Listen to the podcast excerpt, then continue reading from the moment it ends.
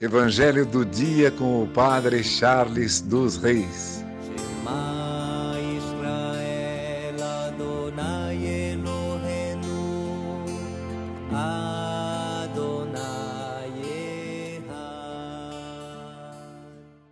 O Senhor esteja convosco, Ele está no meio de nós.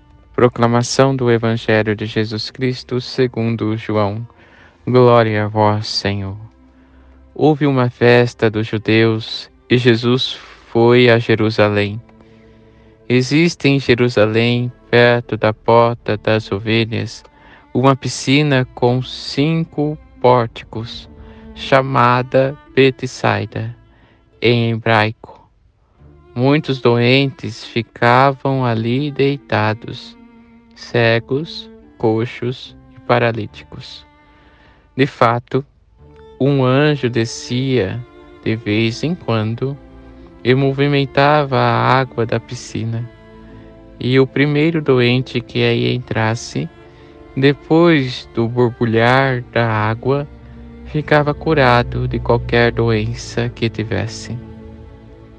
Aí se encontrava um homem que estava doente havia trinta e oito anos.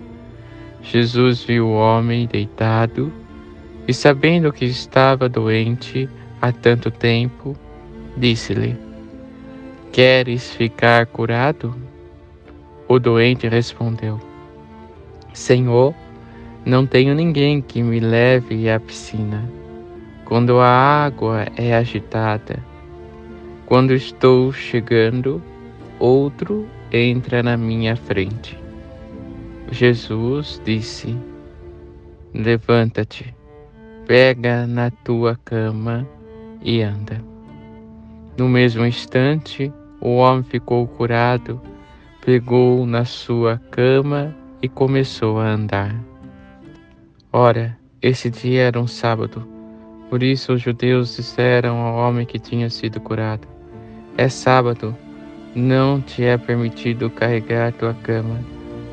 Ele respondeu-lhes: Aquele que me curou disse: Pega tua cama e anda. Então lhe perguntaram: Quem é que te disse: Pega tua cama e anda? O homem que tinha sido curado não sabia quem fora, pois Jesus se tinha afastado da multidão que se encontrava naquele lugar.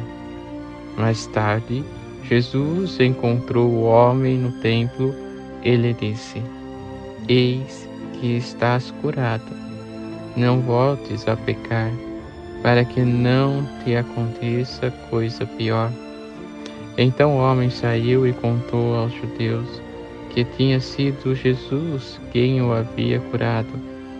Por isso, os judeus começaram a perseguir Jesus, porque fazia tais coisas em dia de sábado.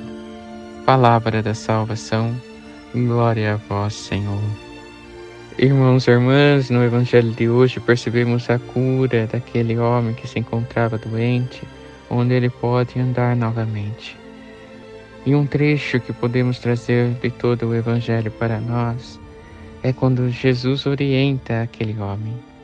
Ele o curou, e ao encontrá-lo novamente, a orientação que ele dá é que aquele homem não deve pecar, para que não aconteça coisa pior.